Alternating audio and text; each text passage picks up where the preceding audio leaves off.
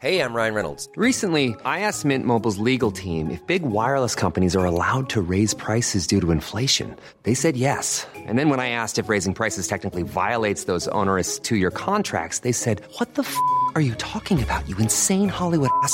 So to recap, we're cutting the price of Mint Unlimited from $30 a month to just $15 a month. Give it a try at mintmobile.com slash switch. $45 up front for three months plus taxes and fees. Promo rate for new customers for limited time. Unlimited more than 40 gigabytes per month. Slows. Full terms at mintmobile.com.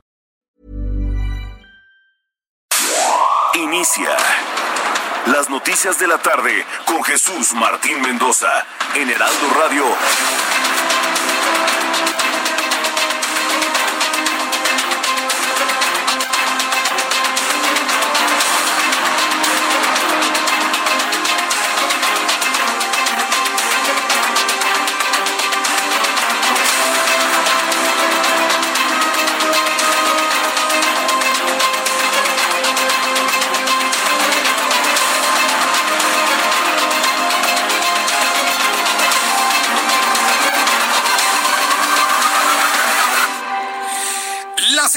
En punto, hora del centro de la República Mexicana. Bienvenidos, me da un enorme gusto saludarle a través de los bonos del Heraldo Radio en toda la República Mexicana. Usted que me escucha en todo el país, decirle que esta emisora es el Heraldo Radio en una gran cantidad de red de emisoras, una gran cantidad de frecuencias que, donde nos puede escuchar en el territorio nacional y en el sur de los Estados Unidos. Súbale el volumen a su radio. Le saluda Jesús Martín Mendoza como todas las tardes con la información como a usted le gusta escucharla y le presento un adelanto, un resumen de lo que le tendré a detalle más adelante aquí en el Heraldo Radio. En primer lugar, decirle que un contingente de aproximadamente 100 anarquistas, debo decirle que las manifestaciones multitudinarias se han convertido, y lo voy a decir a quien corresponda, ¿eh? Yo no sé si hay atrás un sótano del poder, como dijo Enrique Alfaro, en algún punto de la República Mexicana. Yo no lo sé. Y mucha gente no lo sabe diciendo que sí lo sabe, ¿eh? Entonces, que eso me parece más grave. Yo sí lo voy a decir en este momento al aire en toda la República Mexicana. Esto que ha ocurrido en Jalisco y esto que ha ocurrido en la Ciudad de México el día de hoy no es nada más ni nada menos que una caja china. Ojo, eh, no caigamos en la trampa. Todo esto es una caja china, todo esto es una cortina de humo para dejar a un lado el tema del COVID-19 en el momento donde quede evidenciada la impericia para manejar la pandemia. Entonces yo sí se lo digo con toda claridad, es mi lectura, todo esto que sucede en Guadalajara, tan fabricado, tan falso como una moneda de tres pesos, igual ocurrido hoy en la Ciudad de México, es una caja china para que los medios de comunicación dejen a un lado de la agenda informativa el tema del coronavirus. Aguas con eso. Aquí no va a pasar eso.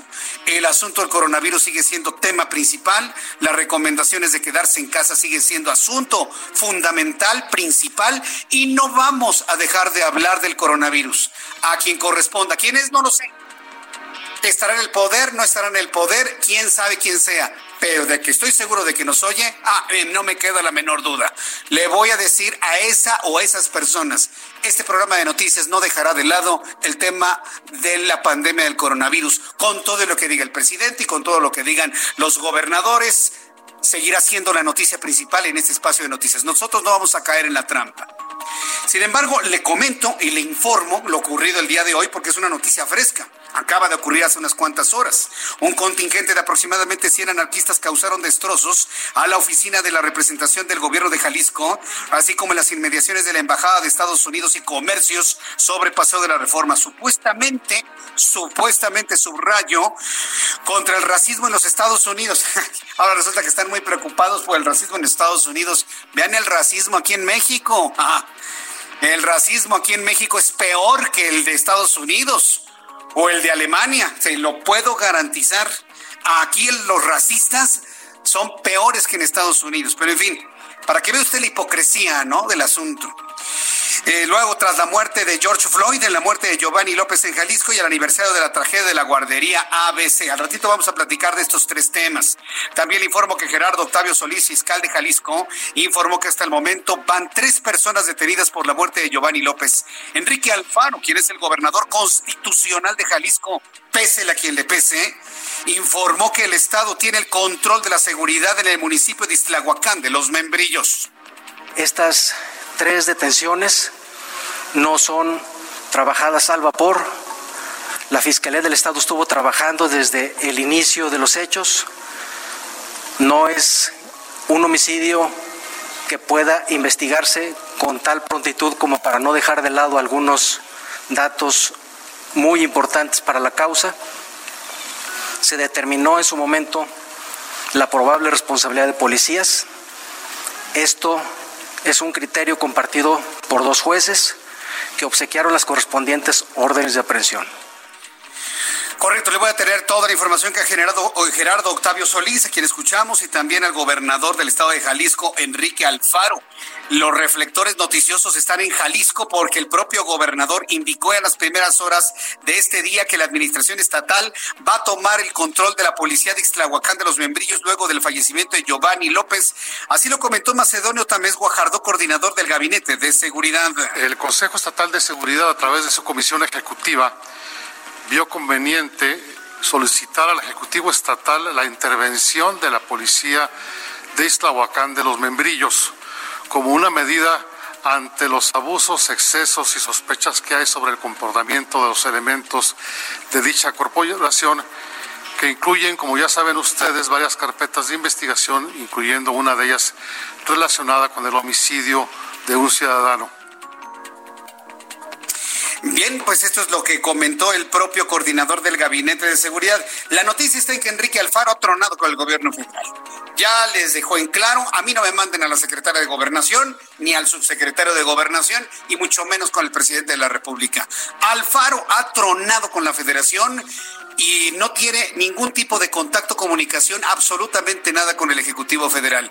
Y esto evidentemente ya marca un antecedente. ¿Cuántos gobernadores más van a tronar y van a romper de esa manera como lo hizo ya Enrique Alfaro? El caso es que el presidente de la República esta mañana, Andrés Manuel López Obrador, le pidió al gobernador de Jalisco, Enrique Alfaro, que no se retracte de sus acusaciones en su contra, luego de que en un mensaje ayer por la noche lo señaló como la mente señaló a López Obrador como la mente que está detrás de los disturbios en Guadalajara producidos por el asesinato de un joven presuntamente en manos de la policía municipal. Yo le invito a que escuche no nada más el contenido de lo que dice el presidente de este país, escuche el tono como lo dice. Y debió haber usted visto la imagen también, pero note usted el tono, cómo le contesta Enrique Alfaro, el presidente de este país. Que no se retracte. ¿eh? Ayer dijo que este era yo o sea, que me pedía a mí. Sí. Este, se me, me pareció también este, un, exceso. claro que no tengo nada que ver, absolutamente. Este, no te debió mencionarme, debió este, señalar si tiene las pruebas a los dirigentes de Morena. Este, ¿Por qué dice el presidente de la República? ¿Por qué me pide a mí que yo intervenga con mi partido? O sea, ¿por qué yo? ¿Por qué yo? ¿Y por qué yo, no? Como sucedió también con Vicente Fox, ¿no? ¿Y por qué yo? Es, es, lo mismo, es la misma historia. Estamos escribiendo la misma historia de hace 20 años. ¿Y por qué yo? Dice Andrés Manuel López Obrador, le pide pruebas. Ahorita va a salir Enrique Alfaro con un documento donde dice, se envían 50 contingentes de anarquistas para que destabilicen Guadalajara, firmado. Sí, ahorita va a presentar ese tipo de pruebas. Por supuesto, Enrique Alfaro está obligado a presentar elementos de investigación que es donde se sustenten sus dichos, eh, efectivamente, pero no va a haber ninguna prueba documental, presidente, por el amor de Dios. Entonces, bueno, pues así está el diferendo, hay un choque de trenes entre la Federación y el Estado de Jalisco y le voy a tener todos los detalles más adelante aquí en el Heraldo Radio. También es hoy un día emblemático, importante, hoy 5 de junio se están recordando 11 años, fíjese, 11 años de aquella tragedia en la guardería ABC de Hermosillo, Sonora, donde un incendio provocó la muerte de 40 menores, aquel 5 de junio de 2009, que por cierto también fue viernes. También fue un viernes aquella o casi 11 años. Ya lo platicaremos más adelante. Y también la Fiscalía General de Justicia de la Ciudad de México investiga médicos privados que cobraron por realizar el trámite de al menos 500 actas de defunción de pacientes con COVID-19. Esto es lo que dijo Claudia Sheinbaum. Dados estos operativos que se hicieron para acabar con el coyotaje y el cobro de estas actas a distintas personas había algunos médicos, sobre todo privados, no que trabajaban en el gobierno de la ciudad, sino sobre todo privados, que estaban involucrados en este cobro del servicio. Entonces, ya la Fiscalía lo que hicieron pues fue lo correcto, presentar la denuncia ante el Ministerio Público, ante la propia Contraloría en el caso de una persona que probablemente esté involucrada dentro del gobierno de la ciudad y que la Fiscalía haga toda la investigación y que sancione todo lo que se tenga que, que sancionar. Muy bien, pues esto es lo que comentó la jefa de gobierno de la Ciudad de México, que por cierto más adelante le voy a compartir con eh, mis compañeros reporteros, con Carlos Navarro, como la jefa de gobierno le contesta también al Fabio, le dice, a ver, demuéstrame que aquí en la Ciudad de México se orquestó las acciones que se realizaron en Guadalajara. Todo un asunto, ¿eh? Que más adelante va a conocer aquí en el Heraldo Radio. También le informo que en Canadá el primer ministro, Justin Trudeau, salió del Parlamento y se unió a las protestas contra el racismo en Ottawa, donde incluso se arrodilló en muestra de solidaridad con los manifestantes quienes coreaban Black Lives Matter. Más adelante vamos a platicar sobre lo ocurrido también en Canadá. Mientras tanto, la Organización Mundial de la Salud, OMS, reportó que los contagios globales diarios de COVID-19 marcaron un nuevo récord en casi 130 mil casos en 24 horas, 130 mil muertos en 24 horas a nivel mundial, totalizando 6.5 millones de infectados desde el inicio de la pandemia.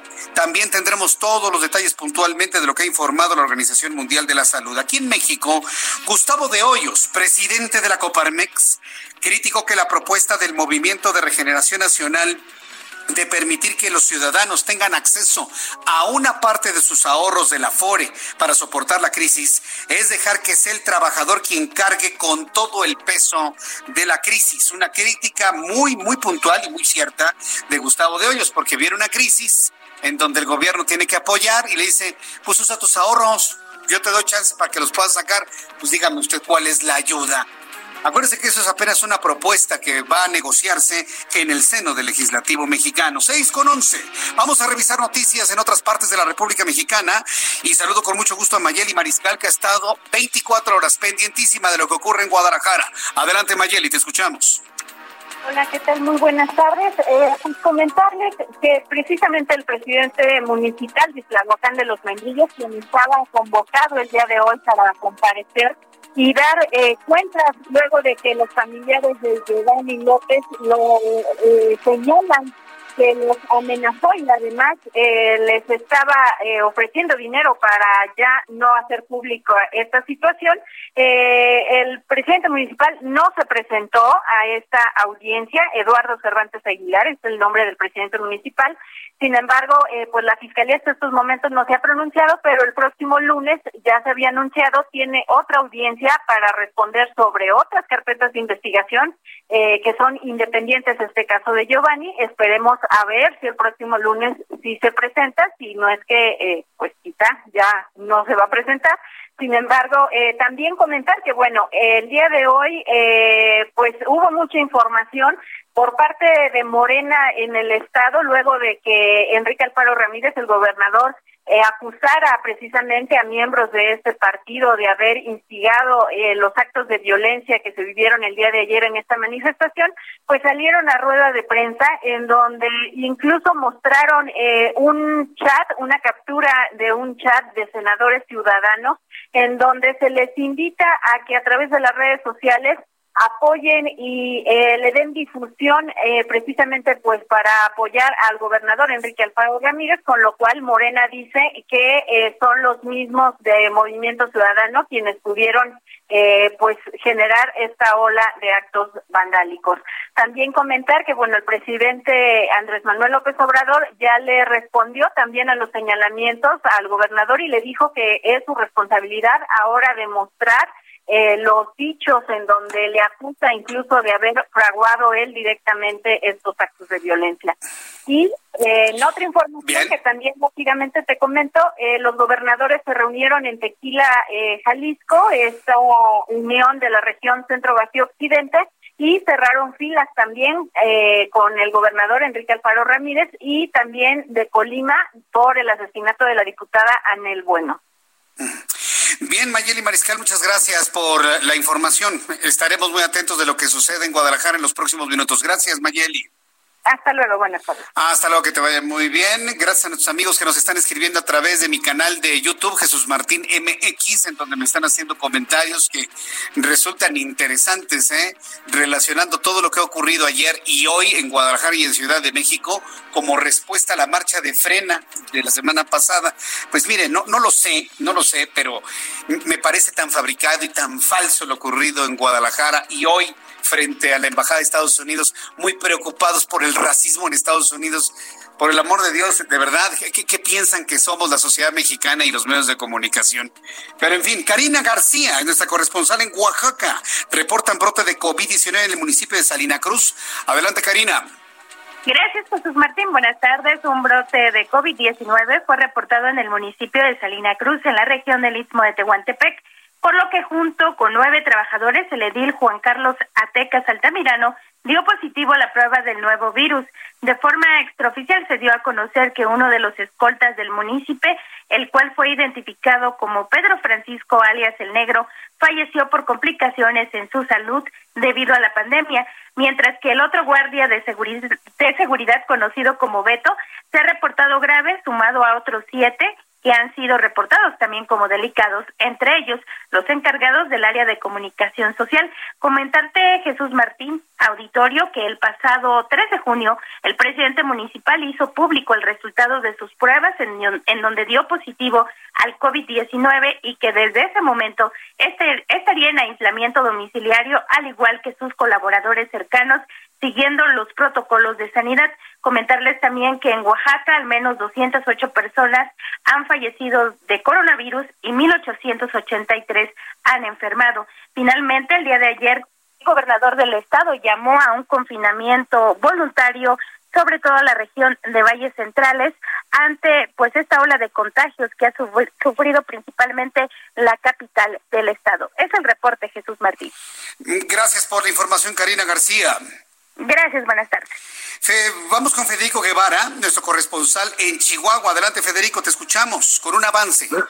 Muy buenas tardes, Jesús. El gobernador del estado, Javier Corral, anunció que Chihuahua permanecerá en semáforo rojo a pesar de la insistencia de algunos sectores por reabrir, esto por los altos niveles de contagios que se han presentado en las últimas horas.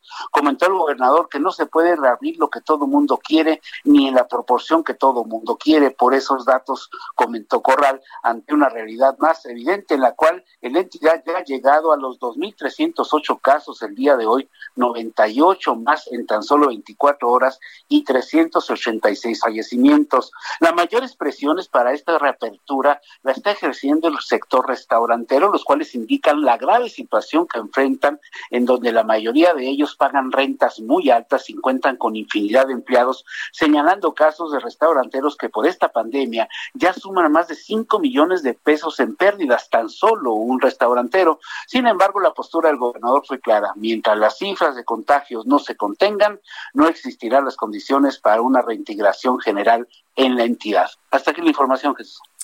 Muchas gracias por la información, Federico Guevara. Gracias, buena tarde. Ah, hasta luego, muy buenas tardes. Bueno, cuando ya el reloj marca las 6 de la tarde con 17 minutos, vamos a revisar información de los estados. Ya lo hicimos aquí en el Valle de México con nuestros compañeros reporteros urbanos en unos instantes más. Está Daniel Magaña, Israel Lorenzana, también revisando información que se ha generado en las últimas horas. Le había comentado de esta gran manifestación frente a la Embajada de los Estados Unidos. Luego una marcha sobre el Paseo de la Reforma, sobre el río Mississippi. Hicieron destrozos estas personas, pero lo hicieron a través de, elementos contundentes y rompieron vidrios ya inclusive de casas, de de propiedad privada y nadie les decía nada por ese asunto, por ese asunto de la libertad de expresión. Entonces estamos en un país donde la libertad de expresión es tener un tubo y romperle el vidrio de su casa. Eso es libertad de expresión. Es el único país en el mundo donde el vandalismo porque eso fue vandalismo. El vandalismo se confunde con la libertad de manifestación y de expresión. Somos el único lugar en el mundo. En unos instantes iré con mis compañeros reporteros urbanos. Antes, Carlos Navarro, reportero del Heraldo Media Group, en donde nos tiene la respuesta de la jefa de gobierno Claudia Sheinbaum a Enrique Alfaro, gobernador de Jalisco. Adelante, Carlos. Buenas tardes, Jesús Martín. Te saludo con gusto a ti. Bien, la jefa de gobierno, Claudia Sheinbaum, respondió a las acusaciones del gobernador de Jalisco, Enrique Alfaro, quien señaló a los sótanos del poder de la Ciudad de México, quienes son los que buscan dañar a la entidad que encabeza. Hoy en videoconferencia con los medios de comunicación, la mandataria capitalina enfatizó que es falso y si tiene alguna prueba Alfaro, que la ponga sobre la mesa. Aquí señaló que aquí ahí están ocupados en lo que tienen que estar ocupados, tanto ellos como el gobierno federal. Insistió en varias ocasiones que es falsa la acusación que señala, a pesar de que Alfaro hoy de nueva cuenta volvió a decir que fueron los responsables de, los eh, del boicot que hubo ayer y de la movilización en Jalisco. La mandataria capitalina también lamentó lo sucedido con Giovanni López y enfatizó que el abuso policial en la capital del país no será tolerado. Es Martín, la información que le tengo. Gracias por la información, Carlos Navarro. Y también saludo a Paris Salazar, reportero del Heraldo Media Group. El Seguro Social presenta una nueva denuncia por casos de la guardería ABC. Al ratito voy a estar en contacto con Paris Salazar y también con nuestros compañeros reporteros urbanos. Son las seis de la tarde con 20 minutos. Así iniciamos nuestro programa de noticias en este viernes 5 de junio. 5 de junio de 2020. ¿Qué sucedió un día como hoy en México, el mundo y la historia? Abra Marreola.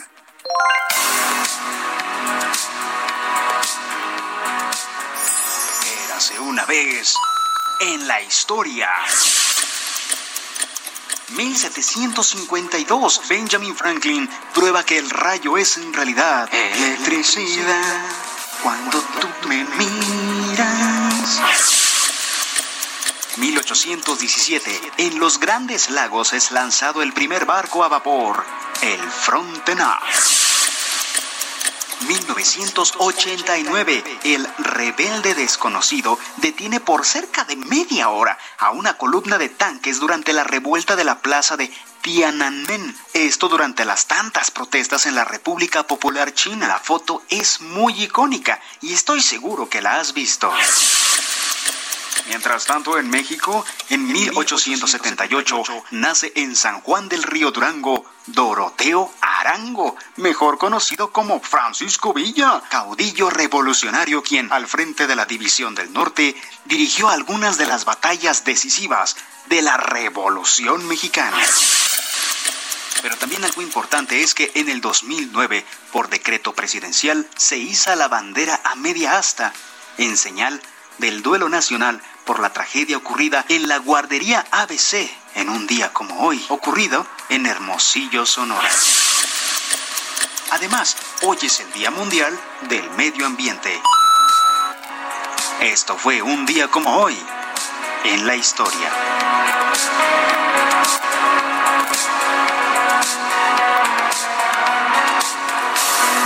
Muchas gracias, gracias a Abraham Arriola por las efemérides y por la historia, por supuesto. Gracias por estar estar con nosotros. Bueno, sí, me, están comentando que no, que no se escucha, que se escucha muy bajito al aire. Estoy tratando de corregir ese problema que tenemos ya desde hace mucho tiempo. Yo espero arreglarlo ya pronto y de esta manera pues tener un volumen suficiente en nuestra transmisión de radio por supuesto. Gracias a todas las personas que me están diciendo que al aire, en radio, se escucha muy, muy, muy bajita la transmisión. Estamos ya revisando con nuestros ingenieros lo que está ocurriendo. Muchísimas gracias. Eh, todas las todas las personas que nos están comentando. Bien, Paris Salazar, tú nos tienes información de que el Seguro Social, hoy en conmemoración de los 11 años de lo ocurrido en la guardería ABC, han presentado una nueva denuncia. Paris. Buenas tardes, Jesús Martín, amigas, amigos del Heraldo de México. Así es, y es que el director general del Instituto Mexicano del Seguro Social, Zoe Robledo, aseguró que el incendio de la guardería ABC es el más duro y doloroso ejemplo de que la corrupción puede llegar a matar y poner en riesgo la vida de las personas, en este caso de las niñas y los niños. Por eso anunció que el IMSS presentó una nueva denuncia ante la Fiscalía General de la República por el caso de la guardería ABC, donde perdieron la vida 49 menores en un incendio. Dijo que es una instrucción del presidente Andrés Manuel López Obrador alcanzar la verdad histórica en el caso de ABC, que se haga justicia, la cual no ha llegado en estos 11 años y que se le ha dado la espalda a los padres y madres de familia.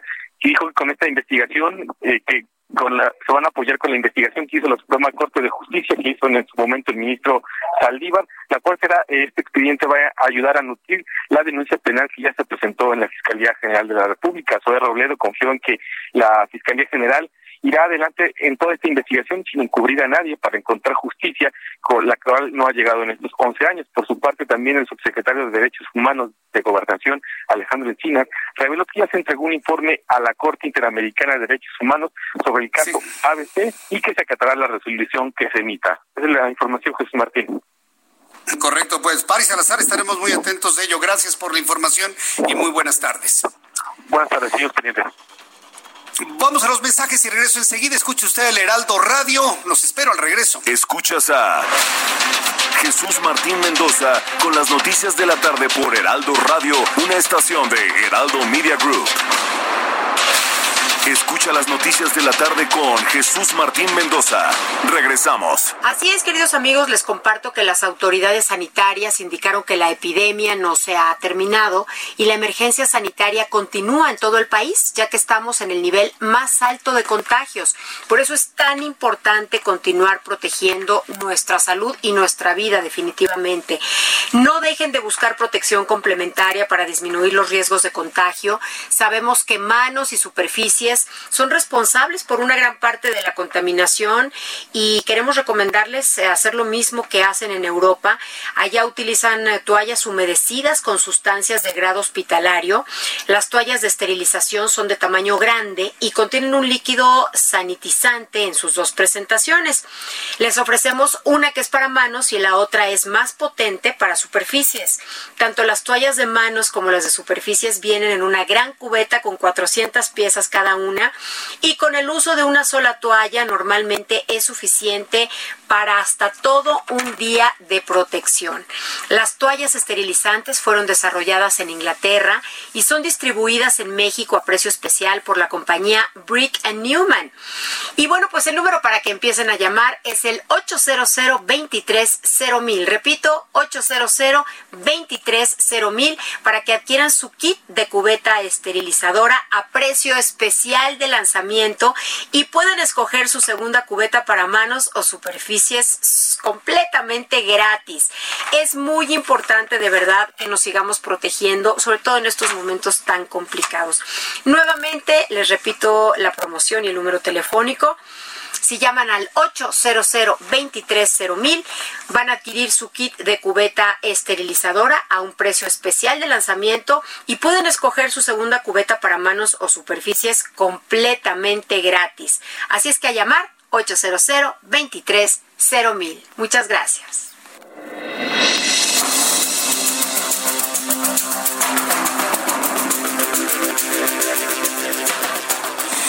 Ya son en este momento las 6 de la tarde con 32 minutos. Escucha usted el Heraldo Radio. Yo soy Jesús Martín Mendoza con toda la información importante en las últimas horas. Vamos con mi compañero Daniel Magaña. Él desde temprano estuvo en las inmediaciones de la Embajada de los Estados Unidos viendo este tipo de manifestación que se desbordó hacia Río Mississippi y que provocó severos daños en propiedad privada. Daniel Magaña, cuéntanos cómo viviste las cosas y qué tenemos a esta, a esta hora de la tarde. Hola Jesús Martínez, muy buenas tardes. Efectivamente, bueno, pues ya después de esta pues eh, situación de violencia que se vivió en eh, la Ciudad de México debido a este grupo pues realmente eh, pues no muy numeroso de jóvenes con el rostro cubierto, pues eh, todas las inmediaciones de la embajada norteamericana en todos los lugares, sobre todo tiendas de conveniencia, instituciones financieras, bancos, pues se les ha colocado estos tapiales para pues en tanto son reparados ya que los cristales de las entradas de también de los costados fueron destruidos. Fíjate que en este momento ya nos trasladamos un poco más hacia donde se encuentra la representación de Jalisco aquí en la Ciudad de México en la zona de Rubén Darío, pues ya también una cuadrilla, cuando menos de 70 trabajadores de pues el gobierno de la Ciudad de México están limpiando, están pues tratando también de limpiar todas estas pintas que se colocaron en toda esta zona, obviamente afuera de pues, la representación de Jalisco, donde se esperaba pues que pues se llevaran a cabo también estas eh, muestras de violencia, se colocado este tapial de acero pues para evitar que fuera vandalizada, pero bueno, pues las personas que pues avanzan aquí en las dimensiones encontrarán todas estas cuadrillas este grupo de jóvenes, bueno, pues ya se dispersó después de pues realizar todos estos destrozos en donde, bueno, pues ya la tolerancia de elementos de la Secretaría de Seguridad Pública pues llegó hasta la zona de Polanco, ahí es en donde ya intervinieron, sobre todo en la zona de Mariano Escobedo, para evitar más daños, sobre todo pues a la propiedad privada, porque bueno, pues la situación que arremetieron no únicamente fue contra instituciones financieras, bancos o giros mercantiles, sino también contra pues eh, muchos eh, de las casas, habitación, inmuebles privados, que bueno, pues ahora ellos son los que tendrán pues que correr también con algunos de los gastos de estos desperfectos que generaron este caos y esta pues, violencia de este grupo de jóvenes aquí en la Ciudad de México, Jesús Martín es verdaderamente increíble, ¿no? Sobre todo los destrozos a la, a la propiedad privada que se generaron el día de hoy y que nadie, absolutamente nadie los detuviera. Gracias por la información, Daniel Magaña. Continuamos atentos. Buenas tardes. Continuamos atentos y sí, bueno, pues ya, ya con esto redondeamos esta información sobre este grupo de encapuchados. Estaban encapuchados aparte, los famosos anarcos que ya conocemos, que provocaron estos disturbios aquí en la capital de la República. Los actos respondían, bueno, lo hacían rompiendo vidrios en varias sucursales bancarias, supuestamente porque estaban muy enojados del racismo de los policías de Estados Unidos. Ay, por favor, por el amor de Dios, de verdad, ¿eh? eh también dice que protestaban que mataron a, Giovanni López, ni lo conocían, sí, sí, y no por eso justifico que lo hayan matado, pero simple y sencillamente por el amor de Dios, es saber quién se los cree. Ah, y también porque protestaban y rompían las ventanas de un banco porque murieron 49 niños en la guardería ABC hace 11 años en un incendio. O sea, ¿se da cuenta? son movimientos falsos, falsos como una moneda de tres pesos. Sí, así de falsos, completamente. El contingente llegó a las instalaciones de la embajada en México, ubicada en Paseo de la Reforma, y golpearon y pintaron las rejas metálicas. Más tarde, el grupo de 150 narcos se dirigió a la casa de representantes del gobierno de Jalisco, en la colonia Polanco. Según los primeros reportes, se habla de al menos dos personas detenidas en la protesta por esos vándalos. ¿Qué importa? Eso se lo doy como dato de anecdotario porque esos detenidos en este momento le puedo asegurar que están libres ya, por supuesto. En los asuntos que tienen que ver con lo ocurrido en Jalisco, insisto, desde mi punto de vista, esto es una caja china. Esto es una caja china y esto es un distractor del asunto central que es la muerte. México es de los países con más mortalidad en este momento en el mundo por coronavirus. Y no estoy exagerando. Son datos de la Organización Mundial de la Salud y de la Organización Panamericana de la Salud. Pero con la idea de cumplir esta agenda de datos para que usted lo tenga también y lo tenga en su mente de que esto esto busca ocultar lo del COVID. Gerardo Ortiz, perdón, Gerardo Octavio Solís, fiscal de Jalisco, informó que van tres personas detenidas por la muerte de Giovanni López. Solís confirmó que Eduardo Cervantes Aguilar, alcalde de Islahuacán de los Membrillos, tuvo audiencia con la fiscalía a mediodía donde rindió la versión de los hechos. Por otro lado, Juan Bosco Agustín Pacheco, secretario de Seguridad en el Estado, informó que existen varias anomalías en el municipio de Islahuacán, entre esas que existen elementos que ya no laboraban, pero siguen registrados como activos, además de que encontraron que varios policías no pasaron las pruebas de control de confianza. Esto fue lo que dijo. Repito, son tres personas detenidas que serán quienes respondan ante el juez de los hechos que se investigan. Al respecto, eh, la policía uniformada puso a disposición de esta institución a seis menores, a dos femeninas y a 20 masculinos.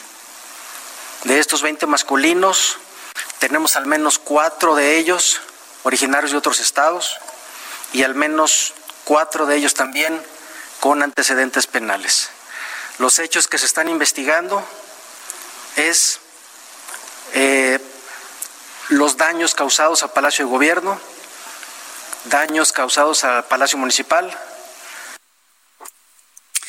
Bien, pues eso fue lo que comentó el Gerardo Octavio Solís, fiscal de Jalisco. Mientras tanto, el gobernador de la entidad, Enrique Alfaro, anunció que su administración tomará el control de la policía de Tlahuacán de los Membrillos luego del asesinato del joven López, quien murió luego de que la policía municipal lo detuvo por no usar un cubrebocas. Tras las protestas en el centro de Guadalajara para exigir que se esclarezca el caso, el mandatario de Jalisco insistió en su cuenta de Twitter que la muerte de Giovanni no quedará impune tomando el control de la seguridad por acuerdo fundado y motivado del gobernador constitucional del estado de Jalisco, se formó al personal, se le leyeron las consignas correspondientes, el objetivo de dicha intervención es el pasar a este personal a recibir capacitación en materia de derechos humanos, uso adecuado de la fuerza, desde luego los exámenes, exámenes antidopaje correspondientes, los lineamientos de cumplimiento de licencia colectiva y demás necesarios para ejercer la función policial Bien, pues hemos escuchado la voz de Juan Bosco, fue la voz del encargado de la seguridad allá en el estado de Jalisco. Sí, ahorita le digo el nombre completo, Juan Bosco Agustín Pacheco, fue la voz que acabamos de escuchar. Además, el presidente de la República, Andrés Manuel López Obrador, pidió al gobernador de Jalisco, Enrique Alfaro, que no se retracte de las acusaciones en su contra, luego de que lo señaló como la mente detrás de los disturbios en Guadalajara. ¿Qué mensaje? Eh? Qué mensaje el de Enrique Alfaro ayer por la noche. Estaba verdaderamente furioso el gobernador, tronando contra la federación. Dice, yo no necesito ya nada de la secretaria de gobernación, ni me la manden, ni al subsecretario de gobernación, nada absolutamente. Y bueno, pues tenemos en este momento un rompimiento de comunicación entre el Estado de Jalisco y eh, la federación, el gobierno federal. Y yo me pregunto, ¿cuántos estados más van a romper así? Evidentemente el Estado que esté en posibilidad de romper así necesita ser un Estado lo suficientemente productivo, suficientemente rico. Atención los estados del norte del país que tendrían la posibilidad de tronar de esa manera para que de esta forma puedan tomar sus decisiones en función de todo, ¿no? Inclusive su propia vigilancia para evitar de que les siembren grupos y les hagan los desmanes como ayer ocurrió en Guadalajara. Esta mañana el mandatario de Jalisco lo llamó un agente de bien. López Obrador cuestionó que lo haya incluido en su primer mensaje e indicó que si tiene pruebas contra los dirigentes de Morena, debió presentarlas. Eso fue lo que dijo el presidente de este país. Que no se retracte. ¿eh? Ayer dijo que este era yo. O sea, que me pedía a mí sí, este, se me, pareció también este, un, exceso. claro que no tengo nada que ver absolutamente. Este, no te debió mencionarme, debió este, señalar si tiene las pruebas a los dirigentes de Morena. Este, ¿Por qué dice el presidente de la República? ¿Por qué me pide a mí que yo intervenga con mi partido si yo actúo en forma responsable? No soy dirigente de partido, no soy jefe de grupo, de pandilla, soy el representante del Estado mexicano. O sea, sé muy bien ¿Cuál es mi papel? No me voy a, bajar, a descender a un pleito partidista, una querella partidista. Eso no me corresponde. Entonces, él debió cuidar sus palabras, porque es autoridad. No tenía por qué señalarme, inmiscuirme. Este, debemos de evitar la politiquería. Hay que actuar todos de manera responsable. Si el presidente de la República dice que él sabe, él sabe sus responsabilidades, una de sus responsabilidades es velar por la unión del país. Una de sus responsabilidades es velar por la unión del país, presidente. Si usted sabe sus responsabilidades, yo le quiero recordar una. Puede estar escrita o no, pero su labor es velar la unión del país, por el correcto devenir de la sociedad, por el diálogo y la unión de la sociedad. Pero debo decirle que usted ha sido el primero en dividir. Usted ha sido el primero, el primero en dividir a México entre sus aliados y los conservadores y sus adversarios. Usted es el primero. Entonces, mal haríamos en los medios de comunicación, después de haber escuchado esto, no decírselo. Y perdón, colegas, pero yo entiendo que tienen mucho miedo, mucho miedo, pero yo les invito a que también se lo digan. El presidente es el primero que debe promover la unidad. Es el primero que divide este país entre los que votaron por él y los adversarios y los fifís y luego aglutina a los adversarios, a los fifís, a los de la derecha, como si fuéramos corruptos. Esta es una acusación que no vamos a permitir millones de mexicanos en este país, porque no lo somos. Entonces, señor presidente, si usted sabe sus responsabilidades, yo le recuerdo esta. La primera es unidad, llamado a la unidad, llamado a la concordia. Olvídese de los adversarios. Usted es el presidente de todos, aunque no le guste. Y está obligado a trabajar por todos, aunque no le guste, hasta por los empresarios que generan trabajo para la gente más pobre en este país. Y se lo tengo que decir, aunque no le guste. Ahí le pasan un papelito, por favor. Ahí los que me están escuchando ahí en comunicación social, muy atentos de lo que, lo que dice Jesús Martín, pásaselo al presidente. Está loco este hombre. Yo le tengo que decir eso al presidente. Usted tiene que ser el factor número uno de unidad. Y para eso, para lograr eso, empiece a olvidarse de calificativos como adversarios, fifí, contrarios, derechas, conservadores. Ya olvídese de eso. Usted está contratado, porque usted es un servidor público, está contratado para trabajar por el país y para todos por igual. Por igual. Pero bueno. Vamos a continuar con la información aquí en el Heraldo. Es que imagínese, yo, yo no había escuchado a un presidente de la República semejantes cosas. Pero en fin, por cierto, para redondear este asunto y para que nos quede claro, evidentemente, que hay preocupación por parte de la secretaria de Gobernación, Olga Sánchez Cordero, de lo ocurrido con Jalisco. La propia secretaria de Gobernación, la señora Olga Sánchez Cordero, aseguró que las declaraciones del gobernador de Jalisco, de que eh, Enrique Alfaro tronó ya con la federación, son equivocadas, ya que en ningún momento se imputó al gobierno que encabeza. Por ello, le hizo un llamado para que tenga un diálogo a fin de resolver las diferencias. La encargada de la política interior del país señaló que cuenta con una espléndida relación con el gobernador y por ello dijo, en lo personal no hay ninguna imputación que el gobernador de Jalisco le ha comunicado para que vea que en ningún momento hemos hablado de cubrebocas o, o contrariarlo. Claro que hubo violación de derechos humanos y se tiene que investigar. Le voy a presentar lo que comentó Olga Sánchez Cordero. En realidad lo que dije es justicia para Giovanni. Estamos en contacto con las autoridades estatales porque es un tema de la Fiscalía del Estado, ¿sí?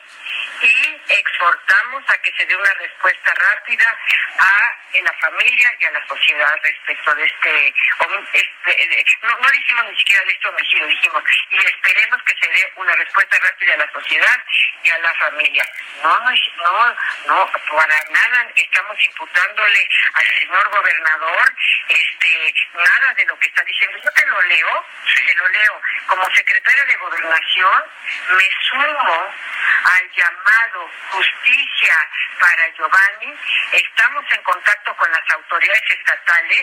En mi unidad de, fortalecimiento de la justicia, mi querido Luis, está en contacto con las fiscalías, que es la responsable, es la responsable de investigar eh, el, homicidio o, lo que haya pasado con este eh, este albañil, porque además era un agente muy humilde, y les exhortamos a que la familia y la sociedad tengan una respuesta. Bueno, ahí está lo que comentó la secretaria de Gobernación, la exministra Olga Sánchez Cordero. ¿Cómo interpretar esto? Le está tendiendo la mano. Le está tendiendo la mano la secretaria de Gobernación. Ahora lo que tenemos que esperar es que Enrique Alfaro, una vez ya más calmado, una vez que ya haya hecho una evaluación de los daños que le provocaron en Guadalajara, Jalisco, pues tome la mano de la secretaria ¿sí? y se genere esto que yo he planteado. Si López Obrador no va a ser el factor de unidad, automáticamente en consecuencia tiene que ser la secretaria de Gobernación, doña Olga, se lo decimos. Entonces, ustedes como los más cercanos al presidente de la República, usted, doña Olga, secretaria de Gobernación, me atrevería a decirle a un Marcelo Ebrard, su secretario de Relaciones Exteriores, a Ricardo Monreal, que es el senador de la República, presidente de la Jucopo, menciono tres personas de una gran influencia en las decisiones del presidente de la República, díganle que deje su discurso de división ya de una vez por todas. No soy el primero que lo ha planteado ya que se olvide de adversarios, que se olvide de conservadores, que se olvide de la derecha, que se olvide de los fifís.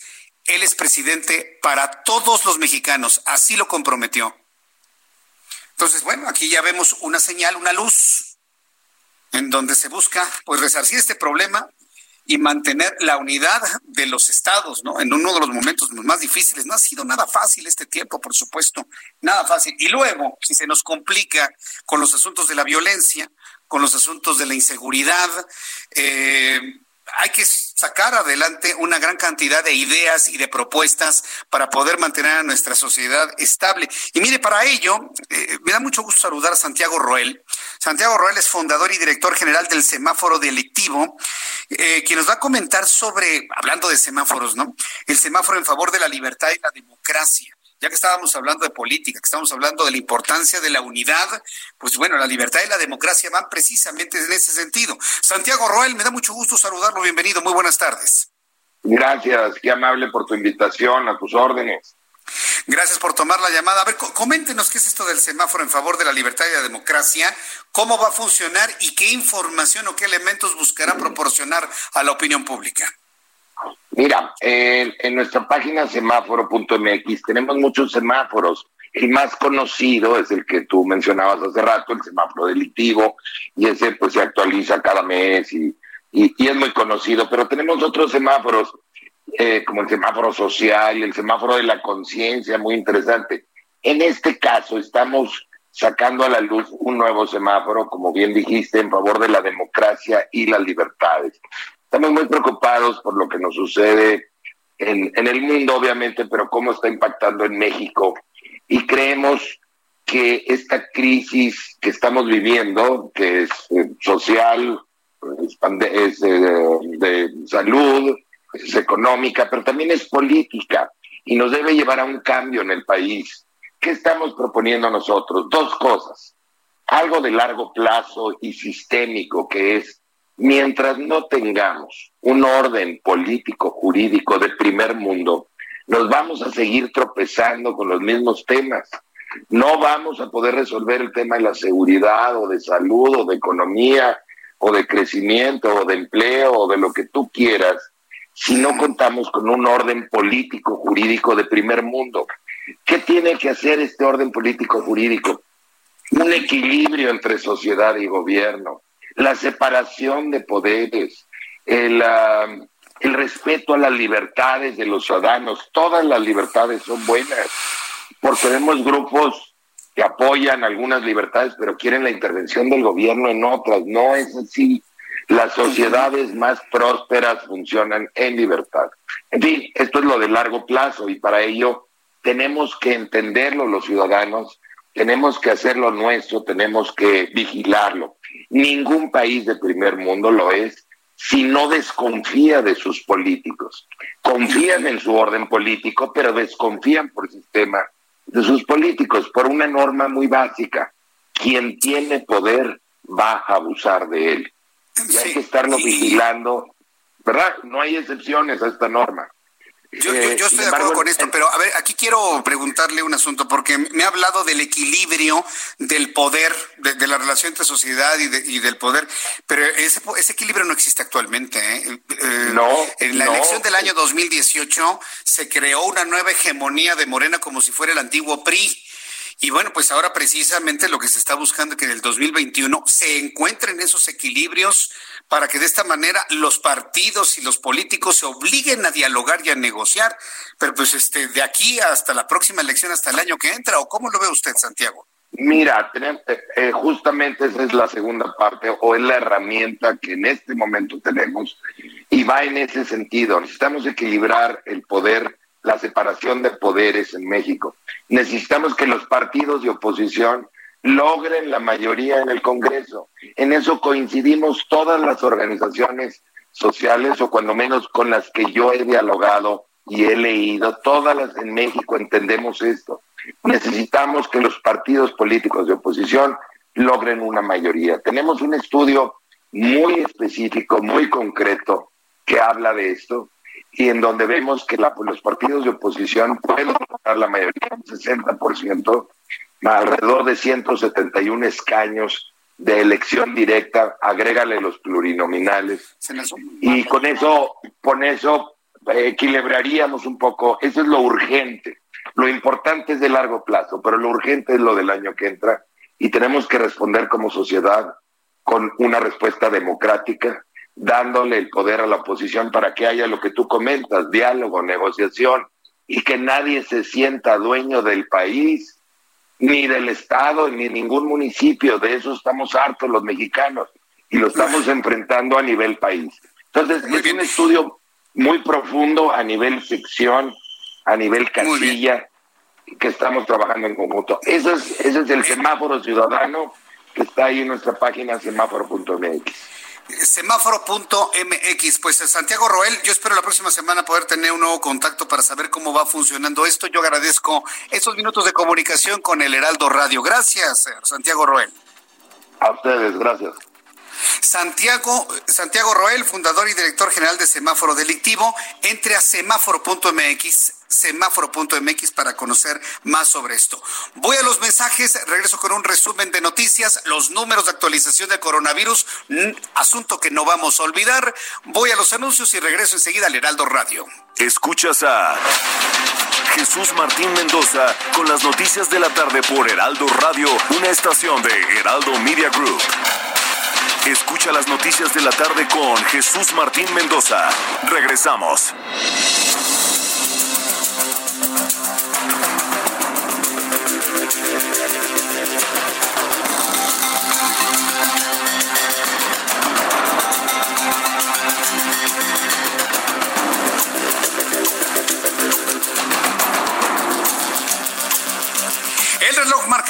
Punto, las 19 horas en punto, hora del centro de la República Mexicana. Les saluda un resumen y las noticias más importantes hasta este momento.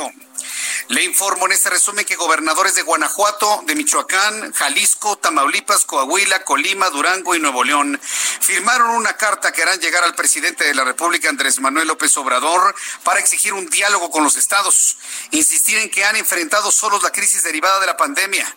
Los ocho gobernadores destacaron que las decisiones federales han confundido a la población con falsa creencia de que el 1 de julio deberían retomarse las actividades normales, lo cual modificó negativamente la movilidad de las entidades. Esta es la voz de los gobernadores Diego Sinué de Guanajuato. Vamos a escuchar al gobernador de Guanajuato y también al gobernador de Jalisco. Las circunstancias de la pandemia nos obligan a replantear el tema de la reactivación económica, que ojo, eh, no es lo mismo que reapertura económica, sin embargo van de la mano. La reactivación económica es un tema muy importante no solo para la región y creo que es hoy importante señalar esta invitación que nos hace esta región. Está diciendo precisamente Diego Sinoé que la reactivación económica es algo importante, es algo fundamental para la entidad, pero no se puede jugar con la salud de la gente, vaya. Y, están criticando que se haya generado esta idea de que a partir del 1 de junio todo está normal. También le informo que Cristóbal recobró, recobró fuerza como tormenta tropical y amenaza con fuertes vientos y lluvias, inundaciones y marejadas ciclónicas, porciones de la costa mexicana del Golfo de México y los estados de Florida, Luisiana y Mississippi, según Centro Nacional de Huracanes de los Estados Unidos. La agencia federal con sede en Miami emitió este viernes aviso de tormenta tropical para las próximas horas entre Punta Herrero y Río Lagartos en México. También le voy a dar a conocer que el presidente de este país supervisó en Tabasco los trabajos de la nueva refinería de Dos Bocas, otro de sus juguetes. También le informo que los países de la Unión Europea levantarán a lo largo de junio las restricciones que aplican entre ellos con motivo de la pandemia y comenzarán a preparar la reapertura gradual de las fronteras exteriores desde julio, dijo este viernes la Comisaría Europea del Interior, Ilva Johansson. Durante una videoconferencia de ministros europeos del Interior, una gran mayoría de países dejó en claro que el 15 de junio habrán levantado los controles de las fronteras.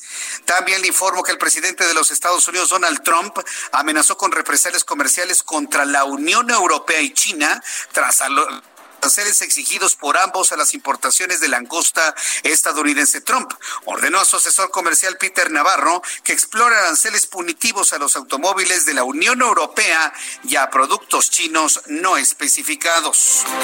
También le informó que la muerte de un niño negro, hijo de una empleada doméstica en un edificio de lujo, desencadenó una protesta antirracista este viernes en Recife, noreste de Brasil. Vamos hasta el Palacio de Nacional, Salón Tesorería, donde en estos momentos se van a conocer la actualización de datos sobre coronavirus. Escuchemos. No ha ocurrido una disminución como la veníamos eh, viendo, o sea, se ha llegado a a estancar en un momento determinado, es decir, la cantidad de casos que salen después del día 14 al día 15 y por lo tanto salen de, de esta estadística de pandemia, pero los casos nuevos que van entrando prácticamente han sido similares, por eso los porcentajes tanto del total de la pandemia, que es ese 23%, como los porcentajes en las diferentes regiones, que vemos que se ha mantenido igual, sobre todo de la región de las Américas, que es a la que pertenecemos, este 55% se mantiene, entonces quiere decir que por lo menos para efectos del crecimiento hay una estabilidad, pero para efectos también de decir que los casos están disminuyendo, que estaría ya menguando la pandemia a nivel mundial, tampoco, o sea, se mantienen precisamente en las regiones en las cuales se encuentran actualmente activas.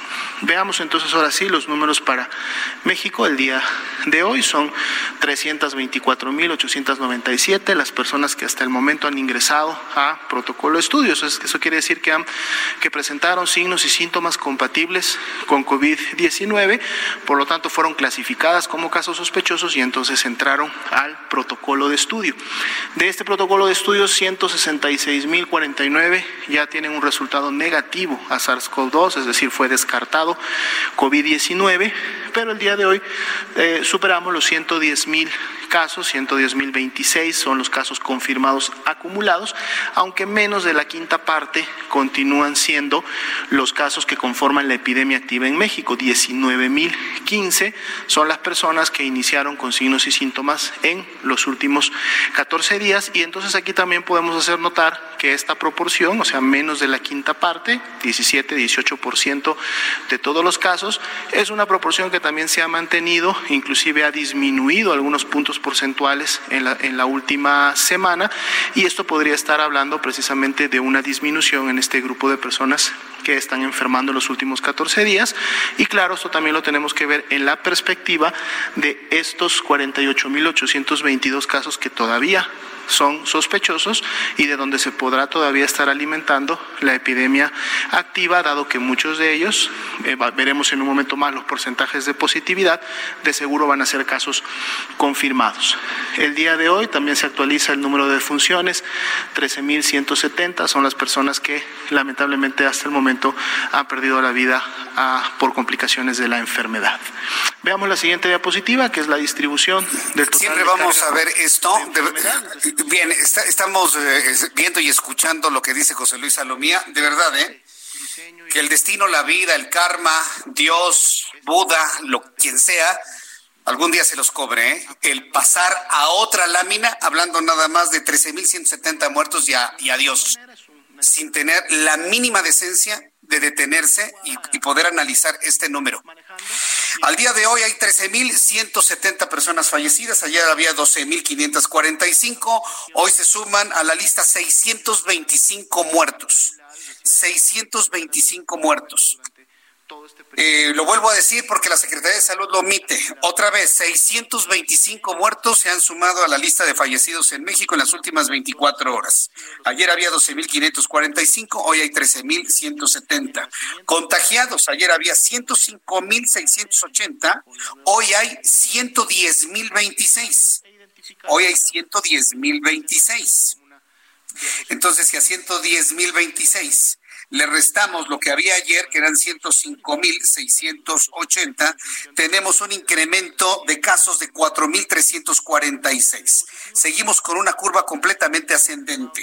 Ayer había 18.377 activos, hoy hay 19.015 personas activas. A mí no me importa si es la quinta parte y le pido por favor que eso no le importe a usted, que sea la quinta parte de los contagiados por supuesto, va a ser menor cada vez mientras más contagiados haya. Por el amor de Dios, ¿cómo se atreve a decir eso José Luis Salomía?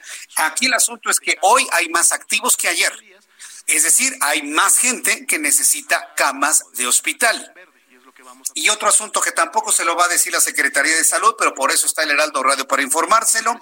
Hoy en el mundo la Organización Mundial de la Salud informa que el índice de letalidad del coronavirus está en 5.9 5.9% el índice de letalidad a nivel mundial. Eso significa que en otros países del mundo, incluidos Estados Unidos y Canadá, han logrado disminuir la cantidad de personas fallecidas. 5.9 el índice de letalidad. ¿Saben cuánto está en México? Si tomamos en cuenta que hoy hay 13.170 fallecidos y 110.026 contagiados de manera acumulada, el índice de letalidad en México es del 11.9. Esa es la noticia paralela. Hoy se han sumado 625 muertos en 24 horas, la cifra de muertos 13.170 y el COVID-19 tiene un índice de letalidad en México del 11.9%. Son datos de la Secretaría de Salud. Nada más y nada menos. 11.9, casi 12% es el índice de letalidad en México, cuando a nivel mundial es del 5.9. Es decir, se está muriendo más gente aquí proporcionalmente que en comparación en otras partes del mundo. Pero de eso no se habla. De eso no se habla. Aquí se habla de que ya todo está normal y la gente ya y la curva aplanada y no sé qué tantas cosas. Pero bueno, esa es la realidad que tenemos, 625 personas más, 13.170 sumados, contagiados 110.026, 4.346 contagiados más de ayer a hoy y el índice de letalidad en México es del 11.9%. Hasta aquí este resumen de noticias. Le invito para que siga con nosotros. Le saluda Jesús Martín Mendoza.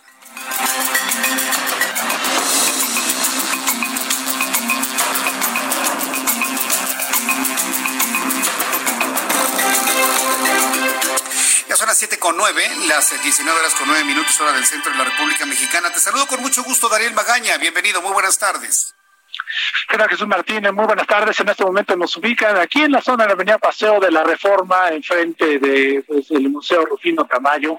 Bueno, pues tenemos ya un avance favorable, incluso, incluso en la zona de la calle de Rubén Darío, la zona de Polanco. Hay todavía algunas obras, se están cambiando algunos vidrios, se están también limpiando después de las pintas que se presentaran por este grupo eh, pues de embosados en la zona de Reforma, la zona aparte de Polanco, Mariano Escobedo, pero en cuanto al tránsito vehicular en este momento, pues excelentes condiciones vehiculares en la zona de la Avenida Paseo de la Reforma para trasladarse hacia el circuito interior, las personas que pretenden incorporarse hacia la zona de la calle de Prado Norte o bien a la calle de Prado Sur. El reporte Jesús Martín, muy buena tarde. Muchas gracias por la información. Gracias, Daniel. Hasta luego. Hasta luego, que te vea muy bien. Bueno, pues para continuar con la información, antes, antes de, de, presentarle la siguiente información que le tengo aquí, eh, hablábamos antes de ir a los mensajes, antes de terminar la primera hora de información aquí en el Heraldo Radio, hablábamos eh, con eh, Santiago Roel, fundador y director general del semáforo delictivo. En semáforo.mx usted puede ver los índices de delincuencia. En esta pandemia, ya lo hemos analizado y comentado, no ha bajado los índices de delincuencia, pero además un asunto que me parece importante, ha cambiado la forma de la delincuencia. Sí, evidentemente hay carteristas, sí hay asalto a casa habitación, a departamentos. Ha habido, con base en la información de la Procuraduría Capitalina y Procuraduría de otros estados, un cambio de modalidad en donde ya los asaltantes se animan a entrar a casas habitadas, a amagar a sus habitantes y vaciarles la casa como pueden. Entonces, yo siempre he pensado que es alguien que conoce a las familias, pero bueno, tampoco hay que confiarse. Se recuerda que le había dicho que había que cerrar ventanas, que había que cerrar puertas y demás, revisar chapas, revisar vidrios, eh, tener la información de quienes trabajan en donde usted vive, si usted tiene personal de vigilancia, personal que hace limpieza, personal que baile, pinta. Hay que tener identificaciones, lugares donde viven, todo, lamentablemente, tristísimamente, porque si algo pasa, son datos fundamentales que va a pedir la autoridad en el momento de una investigación. Es algo que yo le comparto para que usted esté prevenido. Simplemente el hacer esto es disuasivo para quien quiera cometer algún acto ilícito. Pero en la modificación de las formas de la delincuencia me llegó una carta de una radioescucha que nos platica un modus operandi de una forma de delincuencia muy doméstica y muy común, pero que para una casa, para una familia, resulta desastroso. ¿sí? O sea, no, no, no crea que nada más los robos son a nivel estatal, a nivel país. No, no, no, no. Cuando a una ama de casa le roban el dinero que lleva para comprarle alimento, le roban sus llaves, su teléfono celular, por muy humilde que éste sea, pero además le roban la canasta con el mandado, uno dice, algo, algo anda mal aquí podemos entender que es la falta de, trabajo y el hambre, ¿no? Y en un país como México jamás será condenado el robarse el alimento. Eso es lo que más me preocupa. que escudados y enfundados en que estoy robando para comer, no se le persiga a estas personas que están cometiendo actos delictivos.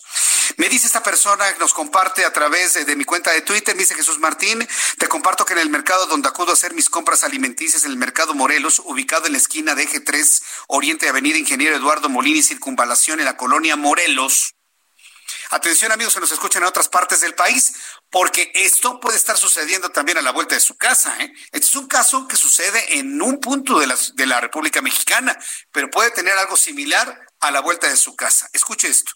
Ya que se han dado muchos casos de delincuencia de asaltar a las amas de casa, dándoles ya no solamente el dinero y el celular, hasta ahora les están quitando la bolsa del mandado. La bolsa evidentemente llena de víveres.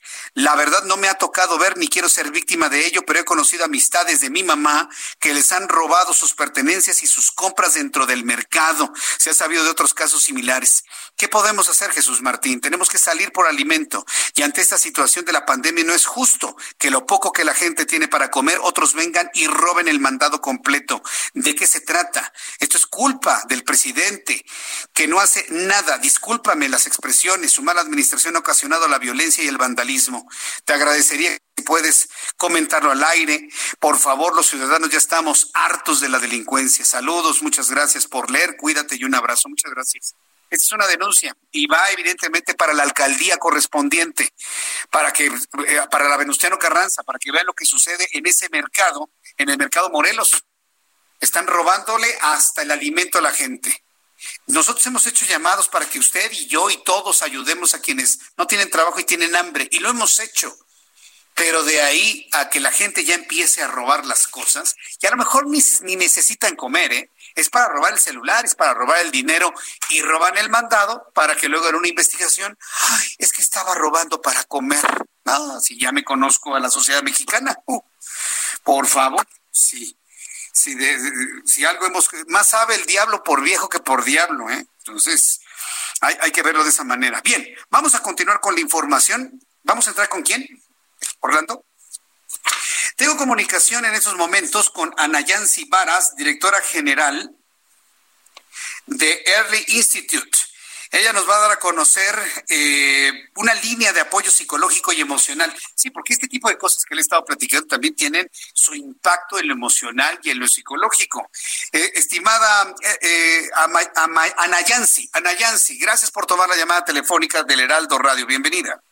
Hola, Jesús Martín, ¿cómo estás? Gracias por tomar la llamada telefónica. Platíquenos qué es Early Institute y qué, servicios dan cotidianamente. Muchas gracias. Early Institute es una organización eh, denominada como Think Tank, con más de 14 años de experiencia, Jesús, en incidencia en política pública para mejorar la salud, el cuidado, la educación y la seguridad y la protección de la vida de los niños. Eh, en ese sentido, Jesús, nosotros estamos en esta en este contexto actual causado por el COVID, desarrollamos una estrategia emergente sustentada pues en la investigación y con varios aliados para prevenir la violencia pues que se está generando desafortunadamente como pues también como parte de esta pandemia, Jesús.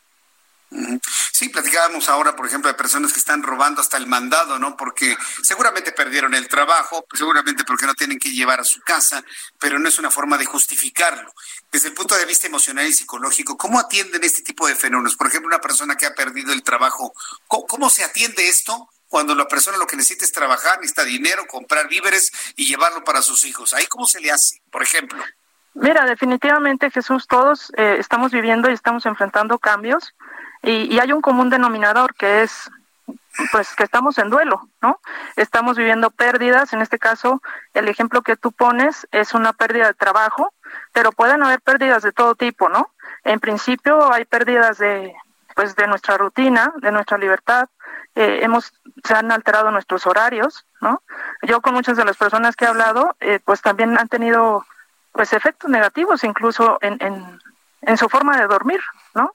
Entonces esta situación nos ha forzado a, aprender a convivir con este bicho, pero también con esta nueva realidad, Jesús.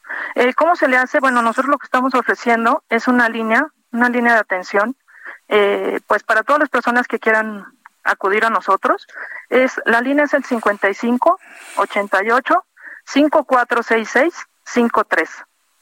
Eh, queremos decirle a la Nuevamente, por favor, la línea de contacto, por favor, ¿cuál es? 55 88 54 66 53. Es gratuito, Jesús, y estamos dispuestos a escuchar a toda aquella persona que nos quiera llamar y pues que además es muy normal que no nos dé pena pedir ayuda. Eh, eh, ¿En qué horarios, en qué días de la semana? Esto está a las de lunes a viernes de 8 de la mañana, perdón Jesús, de lunes a viernes de 8 de la mañana a 8 de la noche. Eh, el servicio que estamos ofreciendo es especializado. Hay un grupo de psicólogos especialistas en clínica que van a escucharte, acompañarte, asesorarte y de alguna manera contener y queremos acompañarte para seguir eh, pues tu caso de manera personalizada. Así que si te encuentras no solo en una situación de violencia, sino también si te encuentras confundido, solo, angustiado, este con este estrés que decías en caso de que hayas perdido tu trabajo, llámanos por favor. Repito la línea 5588 54 6653. ¿Quién apoya financieramente este esfuerzo tan humanitario, tan filantrópico, tan de apoyo? ¿Cómo está fondeado? ¿Cómo está sustentado económicamente Nayansi? Mira, afortunadamente tenemos varios aliados, Jesús, eh, a quienes quiero agradecer. Hay aliados nacionales, internacionales, entre ellos está Promotora Social México, eh, Fondo Unido, CERTUL, y tenemos aliados también personas morales, empresas y personas físicas incluso que quieren poner su granito de arena. En este teléfono también alguna persona interesada en apoyar una acción como esta puede ponerse en contacto con ustedes, Ana Yancy. Claro que sí. Eh, ahí pueden también darte información sobre lo que es Alumbra. Eh, Alumbra es una, bueno, pretende ser una luz contra el abuso y la violencia infantil y también en este momento, pues un apoyo para acompañarte, como bien decía Jesús, eh, un equipo de psicólogos especializados para escucharte y asesorarte. Todos y todas los que nos están escuchando pueden acercarse a la línea de Alumbra para recibir ayuda, pero también información información sobre lo que hacemos y si quisieran apoyar, claro que sí, todo suma, Jesús. Muy bien, pues eh, Ana Yancy Varas, yo agradezco mucho estos eh, minutos de comunicación con el auditorio del Heraldo. Esto seguramente va a ayudar a muchas personas que necesitan ese apoyo de que vaya, que alguien los escuche, ¿no? Porque a, veces en este tiempo se necesita alguien que escuche y que pueda brindar algún tipo de solución. Muchas gracias, Ana Yancy, por este trabajo que están haciendo. Gracias a ti, Jesús. Un abrazo. Gracias, hasta pronto, que le vaya muy bien. Hemos hablado con Ana Yancy Varas, directora general de Early Institute, y bueno, pues han puesto a disposición de usted una línea telefónica de apoyo psicológico y emocional para personas que han entrado en crisis por la que eh, por esta situación del COVID-19. De manera concreta, imagínense las personas que han perdido trabajo. Insisto, yo estoy seguro que hay muchas personas que han perdido el trabajo y que serán incapaces de robar algo, ¿eh? Sí, tomando en cuenta el comentario de nuestra, de nuestra radio escucha de hace unos instantes. Yo no creo que la gente pobre en este país este, haga trampas, haga fraudes, eh, se ponga a robar. Quien lo mencione así, quien lo comente, insulta a un sector muy importante y muy respetable de la sociedad mexicana. La gente que no ha tenido oportunidades o que pierde oportunidades, yo estoy seguro que la mayoría de la gente es incapaz de robarle algo a alguien. ¿eh? Lo, que, lo que piden es precisamente apoyo, apoyo económico, una oportunidad y a lo mejor una palabra de aliento, ¿no? Que es precisamente lo que busca esta línea de comunicación.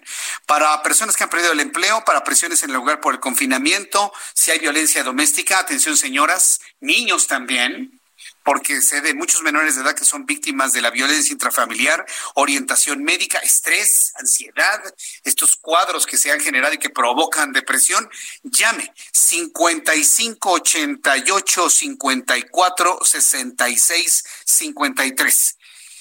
Lo repito, 55 88 54 66 53 Tres brindan servicio de lunes a viernes de 8 de la mañana a 8 de la noche.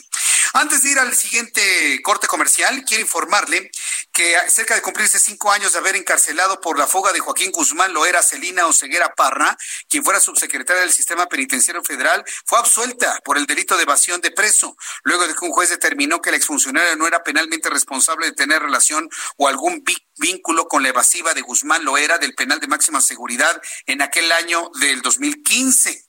Fuentes de la Judicatura Federal señalaron que Oseguera Parra ya fue notificada en su domicilio ubicado en la Ciudad de México, donde se encuentra en arresto domiciliario desde el año 2019. Tuvieron que pasar pues prácticamente cinco años Sí, cuatro años de reclusión eh, en un penal, un año de reclusión domiciliaria para poder demostrar que ella no tuvo absolutamente nada que ver, que no manejó ningún tipo de información, que la conectara con toda la trama que se generó para liberar en ese entonces a Joaquín Guzmán Loera.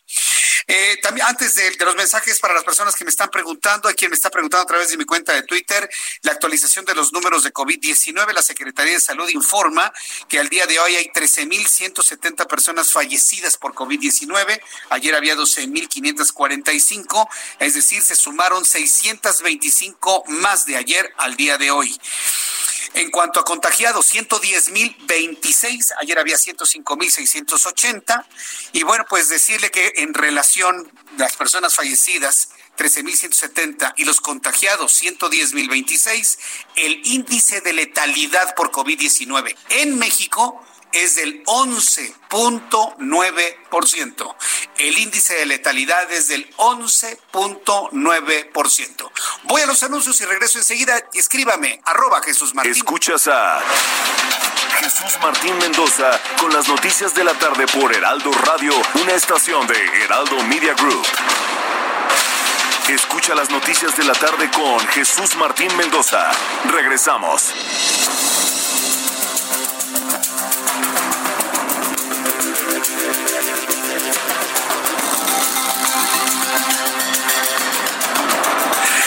Ya son las siete con treinta, las 19 horas con 30 minutos hora del centro de la República Mexicana. Ay, no sabe.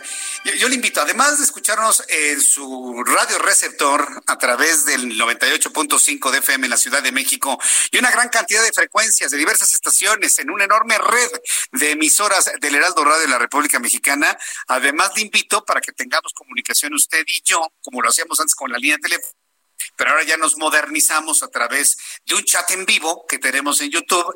Yo le invito para que se una a YouTube en el canal Jesús Martín MX. No, no, bueno, me han compartido cada cosa. Y, algunas cosas que evidentemente no puedo ni decir al aire, vaya ni siquiera en el YouTube, nada más imagínense. Pero bueno, ya, ya estaremos platicando sobre ese asunto, porque hay noticias que evidentemente se pueden significar algo muy interesante desde el punto de vista tecnológico, o nanotecnológico, pero que en una sociedad con pensamiento mágico serían contraproducentes. Este, mañana sábado en la mañana le platico de esto. ¿Qué le parece? Así que no se, no se, va, no se lo vaya a perder a las nueve de la mañana. Bien, cuando son las siete con treinta y uno, ya está en la cabina del Heraldo Radio, en nuestras instalaciones del Heraldo Radio, Carlos Allende, que siempre todos los viernes nos explica muchas cosas con palitos y bolitas. Mi querido Carlos, qué gusto saludarte. Bienvenido al Heraldo Radio. Señor Jesús Martín, ¿cómo está? Oye, ya, ya extrañaba venir a la cabina de radio, mano. ¿Y, qué tal está? ¿Cómo huele? Bien, este, a limpio. Limpio. se ve que sí le pasan sus trapazos, ¿no? Para, que no haya, para que no haya broncas. Me parece muy bien. Qué, bueno, me, da mucho gusto. Y pero te lo pregunté así con un, con un tono medio festivo, porque la idea es que el, público sepa que en el Heraldo Media Group tenemos unos protocolos de sanitización, pero de verdad de primer mundo. Y la verdad eso me da mucho gusto, mucha confianza. Y qué bueno que te encuentras ahí, mi querido Carlos. ¿De qué nos vas a platicar el día de hoy? Oye, de todo el relajo que estuvo en el Senado esta semana, porque ya que llegamos aquí al final de, de estos cinco días tan turbulentos en todos los sentidos, sociales, este, económicos, hasta políticos. Porque a pesar de que no tengamos una sesión abierta en el Senado, ¿no? Está la comisión permanente, se hicieron una cantidad ahí de chanchullos tan sabrosos que ahí les voy. El primero fue, sin duda, eh, pues, tú hablaste con, creo que fue, hablaste con Lili Telles hoy, ¿no? De, Hablé hoy con Lili Telles en, en televisión, así es. Y, y, pues digo, las razones podrán ser las que sean, digo, la, la eh, diferencia más evidente que tuvo con, con, Morena fue el tema del aborto, ¿no? Y otras tantas. Pero bueno, al final ella abandonó la bancada de, de Morena, se pasó al PAN. Y con eso parece que desencadenó lo que vimos el miércoles cuando disolvieron la bancada tanto del PRD como del pez. Ahora hay que decir que aquí no lo hicieron por sus pantalones de la disolución, sino porque en la, ley orgánica del Congreso establece que un grupo parlamentario no puede tener menos de cinco miembros. Aquí estamos hablando que el PES tenía cuatro miembros y el PRD tenía tres. Antes de cuando, cuando empezó esta legislatura en septiembre de 2018, el PRD tenía seis, pero pues como que se le fueron bajando del barco a lo largo del viaje y ya así ah, se quedaron con tres, estaban este Fósil, creo que es de Tabasco, eh, Mancera y otro Conejo, creo que se llama el, el tercero del PRD. Bueno, ya disolvieron este asunto y, y, los grupos parlamentarios, que es lo que lo, lo, relevante, no es nada más que, bueno, pues ya no podemos decir PRD, lo relevante es que ahora el PRD como ya no es grupo parlamentario, ya no tiene asiento en la mesa de la Junta de Coordinación Política y en todos otros lados que los grupos parlamentarios tienen un lugar por, derecho prácticamente. Y yo me puse a pensar, y seguramente tú con esa este, pues mente cochambrosa, ¿no? que tenemos luego pensando en el tema de la política mexicana, de por qué hicieron esto, ¿no? Si Mancera y Monreal ya habían acordado que pues íbamos a hacer mutis, ¿no? Nos íbamos a hacer de la vista gorda y pues que nadie supo nada, ¿no? Entonces, eh, porque la única razón que a mí se me ocurre es que los de Morena están muy aprensivos con su asunto de la mayoría de la mayoría este, parlamentaria. Porque si tú te das cuenta, ahorita tienen 60, ¿no? Si se consuma esto de la disolución de los grupos parlamentarios, los cuatro del PES, que pues, ya ni registro tiene, se pasarían a Morena sumando 64 senadores ahí en la Cámara Alta, misma que pues es la, justo la mitad, y pues si sumamos ahí este al PT y al Partido Verde, pues ya tendrían 77 votos. Y pues los demás se quedarían así de chale, y ahora los del PRD se van a quedar como, como este, ¿cómo se llama?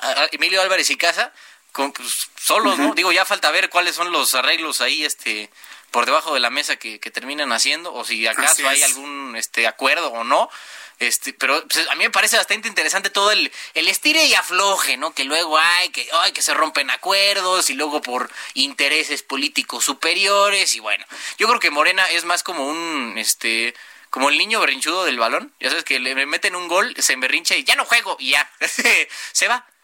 sí. Con él y se lleva el balón, ¿no? Algo así, sí. Y dice, ah, sí, carnal, me empecé con Ah, pues órale, mayoría, papi. Disuelvo el, el grupo parlamentario y pero bueno, Dios el tipo de cosas que suceden en esta hermosa y bella política de la que formamos parte.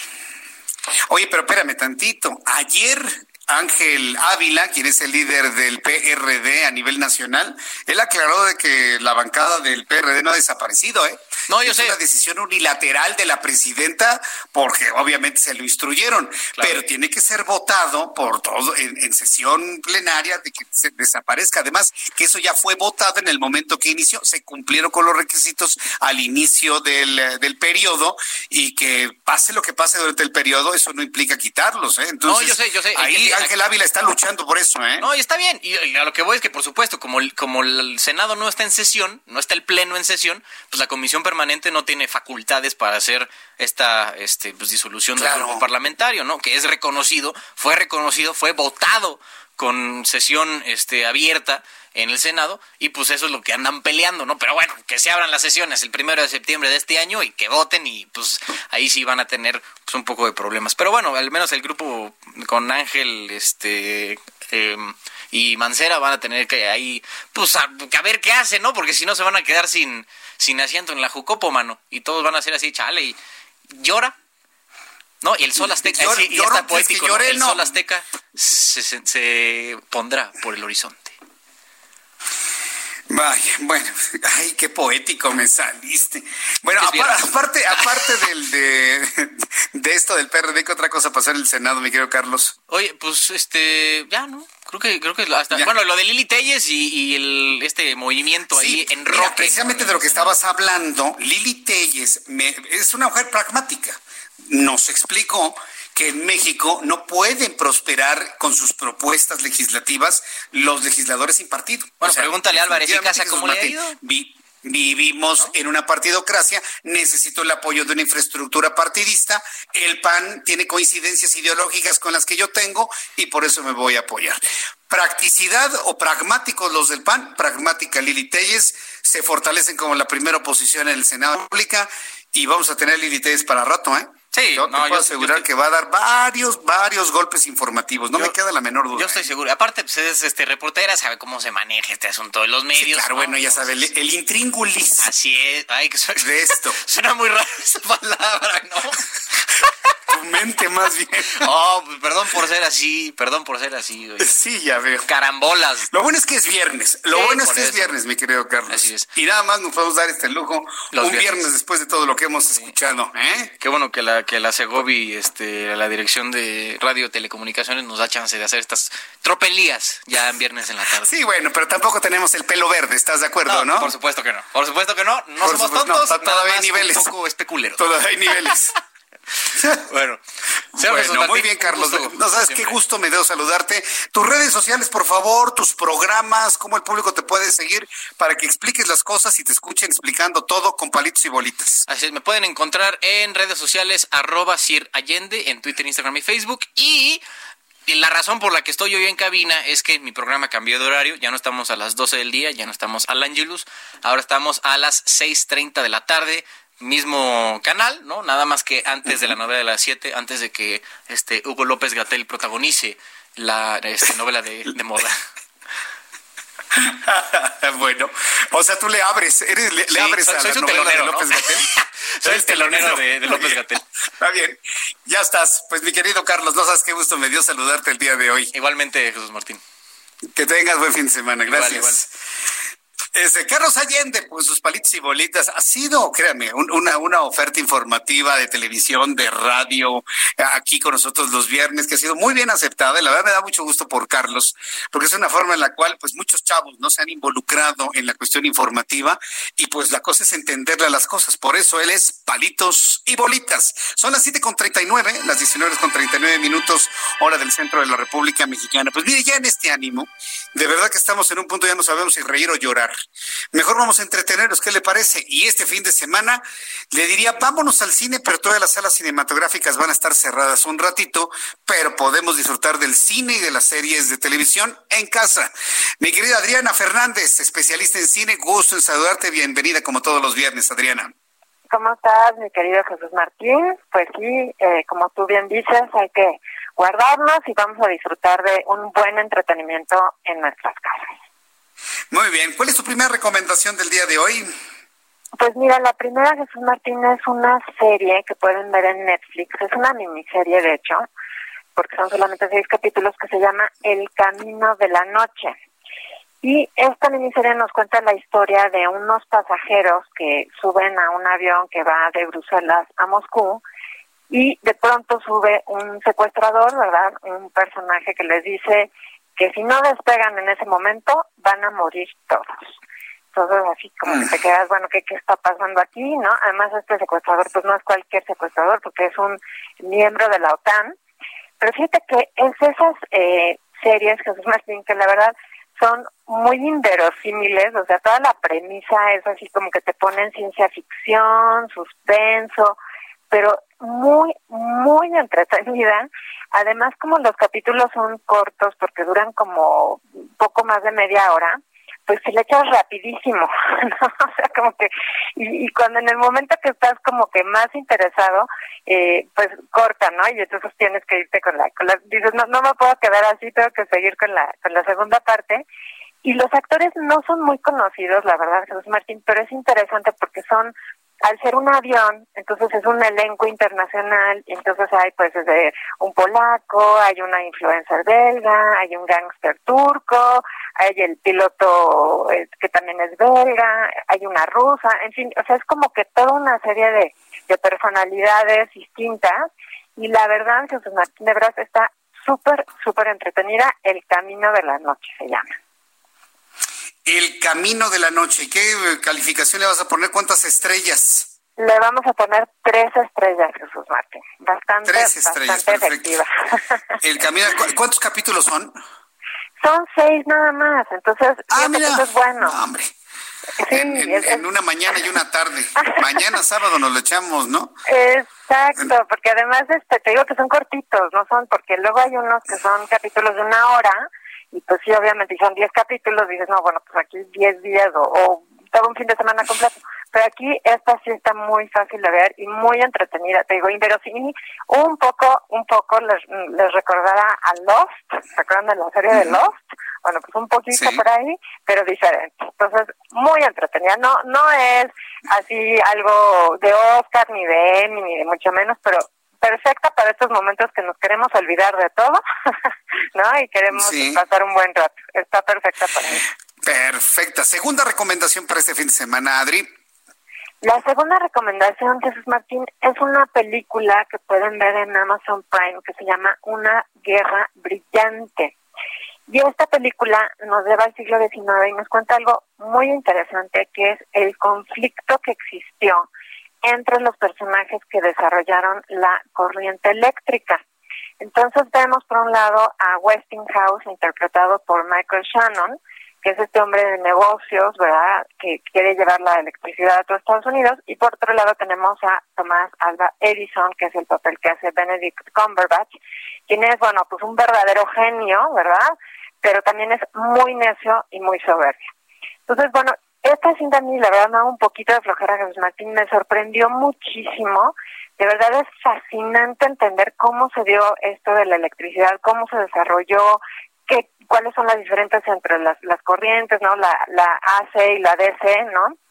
Eh, muy interesante, muy bien hecha, con gran fotografía, súper vestuario, ambientación, actuaciones de maravilla. Está también Tom Holland, el que es Spider-Man, el, nuevo Spider-Man, bueno, que también sale en esta película. La verdad es una muy buena película. Yo creo que ahorita Jesús Martín, con todo este tema de las energías limpias, las energías renovables y demás, pues qué mejor que ponernos a ver quiénes estuvieron al frente de crear la corriente eléctrica o de desarrollar la corriente eléctrica en su momento en el siglo XIX. Así que le voy a dar tres estrellas a una guerra brillante. Una guerra brillante. Este, las plataformas es la misma, ¿verdad? Es en Amazon Prime. Esta la pueden ver en ah, Amazon Prime. Esta en Amazon Prime. Exacto, la otra es en Netflix y, y esta es en Amazon Prime, pero está, la verdad es que está muy bien y es una película pues, relativamente reciente en cuanto al estreno. Se hizo hace un par de años, pero no se había estrenado y se estrenó hace poquito y, ahorita pues ya la pueden encontrar allí, o sea que, y pues te digo, como muy pertinente para todo el tema de, de, la energía renovable y todo esto, Jesús Martín. Pues mira, que es, que es un tema que ahora con todos los problemas políticos que hubo con el SENACE, pues yo creo que valdría mucho la pena para poder contextualizar en el público algo de ello. Pues muchas gracias por las recomendaciones, Adri. Eh, ¿Cuál es tu cuenta de Twitter para que el público te pregunte y comente? Claro que sí, Jesús Martínez, arroba Adriana99, arroba Adriana99. Aquí me pueden escribir, hacer preguntas o comentarios con muchísimo gusto. Muy bien, Adriana, pues me dio mucho gusto saludarte y te deseo que tengas un gran fin de semana, Adriana. Igualmente, Jesús Martín, un cinematográfico fin de semana. Igualmente para ti, cuídate mucho, que te vaya muy bien. Gracias. Ah, que te vaya muy bien, hasta luego. Es Adriana Fernández, nuestra especialista en cine y además ella es coordinadora de la maestría en desarrollo y gestión de la industria del entretenimiento en la Universidad Anáhuac. Son las 7.46, las 7.46 horas del centro de la República Mexicana. Fíjese que estaba revisando algunos mensajes vía Twitter. Estaba revisando algunos mensajes vía Twitter y me encontré con uno que sí se lo quiero compartir. A ver, súbale el volumen a su radio. Súbale el volumen a su radio en toda la República Mexicana, en todo el país. Usted que me está viendo a través de YouTube también, usted que nos está viendo a través de todas las plataformas, súbale volumen a su radio. Le voy a leer este mensaje de Twitter que fue publicado a las 3 de la tarde con 56 minutos, hoy 5 de junio, por el periodista Jorge Berry. Que por cierto le mando un saludo a Jorge Berry estimado Jorge. Hace mucho tiempo que no lo veo, pero vaya, es un hombre que se mantiene completamente vigente, tiene un estilo periodístico muy particular, evidentemente, y que ha sido uno de los, eh, ha sido tendencia en muchas ocasiones Jorge Berry por su forma muy peculiar de criticar a la presente administración. Eh, y bueno, pues eh, ha, estado metido en, en, muchos asuntos informativos muy destacados. Bueno, Jorge Berry nos está compartiendo a través de su cuenta de Twitter lo siguiente. Viene un golpe mediático serio, repito, viene un golpe mediático serio para López Obrador y Hugo López Gatel. Richard Engel, reportero estelar internacional de la NBC News, estuvo en México para reportear la situación de la pandemia en el país. Pasa el viernes, o sea, hoy a las 8 de la noche, y no serán buenas noticias para la 4T. Entonces, si alguien quiere ver un reportaje de un periodista ajeno a México y que por lo tanto, bueno, pues sí, tomando en cuenta el prestigio de la NBC, el, el equipo de noticias de la NBC y de Richard Engel, si alguien quiere ver un trabajo periodístico visto, como se dice aquí en México, viendo los toros desde la barrera, pues a través del canal NBC News, a través de redes sociales, seguramente a través de, la NBC en su cuenta de Twitter, habrán de subirlo posteriormente o en su transmisión en vivo en punto de las 8 de la noche, según lo que nos ha compartido nuestro colega. Muchas gracias, Jorge. Te mando un fuerte abrazo y por supuesto, ahorita terminando nuestro programa, vamos a estar muy atentos del inicio de esta transmisión para ver qué es lo que se revela. Hablando precisamente sobre estos asuntos, vamos directamente hasta el Salón Tesorería, Palacio Nacional, lo que en estos momentos está hablando Hugo López Gatel. Vamos a escuchar qué es lo que está explicando precisamente. Significa o no protección biológica son motivo todavía de incertidumbre. Todavía no se conoce a ciencia cierta si este es el caso. Entonces, aunque existe la tecnología, existen las pruebas, su interpretación, la interpretación del resultado, todavía está en duda. Voy para allá, voy para allá. Ahora, de estas dos, entre las pruebas que se hacen en el laboratorio, las serológicas, ya dejamos aparte las moleculares, las serológicas, existen ya algunas tecnologías razonablemente útiles en el sentido de que pueden determinar la probabilidad de que una persona realmente tenga la infección o la historia de infección y la probabilidad de que una persona que sale negativa verdaderamente no haya tenido exposición al virus. Y es posible que relativamente pronto estas pruebas sean autorizadas por COFEPRIS y sean recomendadas para su uso durante la nueva normalidad. No hay tal de que son indispensables para la nueva normalidad. No hay tal. Nadie, nadie en el mundo que tenga una noción técnica y científica seria ha planteado que son indispensables para la nueva normalidad. Existe una gran expectativa de que a todas y todos nos gustaría, a la población en general, al gobierno, a las empresas, nos gustaría tener un instrumento diagnóstico que durante la nueva normalidad nos permitiera reconocer si ya tuvimos o no la infección, porque todas y todos nos sentiríamos más tranquilos de saber, ah, ya la tuve, quizá ni me di cuenta, ya estoy protegido. Es lo que estaba diciendo Hugo López Gatel. Mire, es, verdaderamente una pena, es una verdaderamente una pena que para no contradecir a su líder, Hugo López Gatel, y la gente de la Secretaría dice, bueno, el señor Alcocer ni cuenta se da, debe estar ahorita dormidito, ¿no? Después de un chocolatito que se tomó, seguramente. Yo creo que ni, ni, ni cuenta se da que está ahorita al aire Hugo López Gatel. Pero vuelve a insistir en que no son importantes las pruebas. Y mire, mandó precisamente el Partido Acción Nacional una carta a Tedros Adhanom, al director de la Organización Mundial de la Salud, y al día de hoy no hay respuesta. Y se lo dije ayer a Marco Cortés, no te va a responder Tedros. No te va a responder Tedros, porque no le va a responder un hombre con, con una ideología y un pensamiento de ultra izquierda a un partido de derecha en un país como México. No les va a contestar, no les van a responder. Y bueno, pues aquí está la, la, la muestra, ¿no? Está Hugo López Gatel confiadísimo en que nadie les va a contradecir su dicho de que en México no se necesitan las pruebas. Es el único país del mundo que ha declarado semejante cosa, ¿eh? Semejante cosa. Entonces, ¿qué podemos hacer? Mire, no podemos hacer nada. Ya vimos que esta administración es un vehículo de ruedas cuadradas.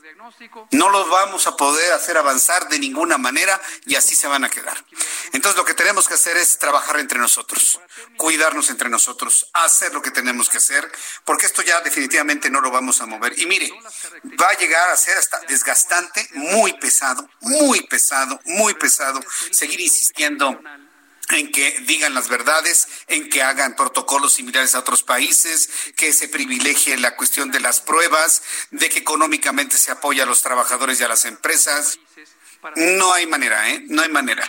Tiene ruedas cuadradas este gobierno. Y ahí avanzará así, ¿no? En brinquitos, ¿no? Con las ruedas cuadradas, pero no a la velocidad que usted y yo pensábamos, queríamos o sugeriríamos. Bueno, antes de despedirnos, quiero decirle que hoy se cumplen 11 años de la tragedia en la guardería ABC. Se cumplen 11 años de la tragedia ocurrida el 5 de junio del 2009 cuando la guardería se incendió debido a un incendio en una en una bodega contigua. Fue un lamentable accidente. Las razones por el incendio de la bodega contigua, pues todavía siguen en qué pasó, ¿no? Se ha señalado al entonces gobernador del estado de Sonora. El hecho es de que el fuego de la bodega continua pasó a la guardería y mató a 49 niños. A 11 años de este incendio, el director general del Seguro Social, Zoé Robledo, anunció una nueva denuncia presentada ante la Fiscalía General de la República y resaltó que hay nuevas pruebas del accidente de 49 niños murieron y 106 resultaron heridos. ¿Qué podemos hacer usted y yo con un caso como este, donde murieron 49 eh, niños chiquitos, indefensos? Ha sido una de las cosas más dolorosas que ha vivido este país.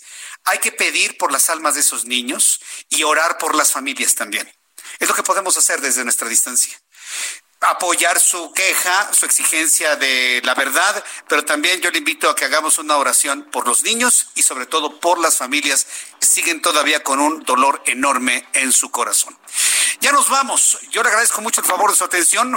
A continuación, siga con la programación del Heraldo Radio en toda la República Mexicana. A nombre de este gran equipo de profesionales de la información, le invito para que nos volvamos a encontrar el próximo lunes, 2 de la tarde, Heraldo Televisión, 6 de la tarde, Heraldo Radio. Por su atención, gracias que tenga usted muy buenas noches. Esto fue Las Noticias de la Tarde con Jesús Martín Mendoza. Hi, I'm Daniel, founder of Pretty Litter. Did you know cats tend to hide symptoms of sickness and pain? I learned this the hard way after losing my cat, Gingy. So I created Pretty Litter, a health monitoring litter that helps detect early signs of illness by changing colors, saving you money and potentially your cat's life. Pretty Litter is veterinarian developed, and it's the easiest way to keep tabs on your fur baby's health right at home. Go to prettylitter.com and use code ACAST for 20% off your first order and a free cat toy. Terms and conditions apply. See site for details.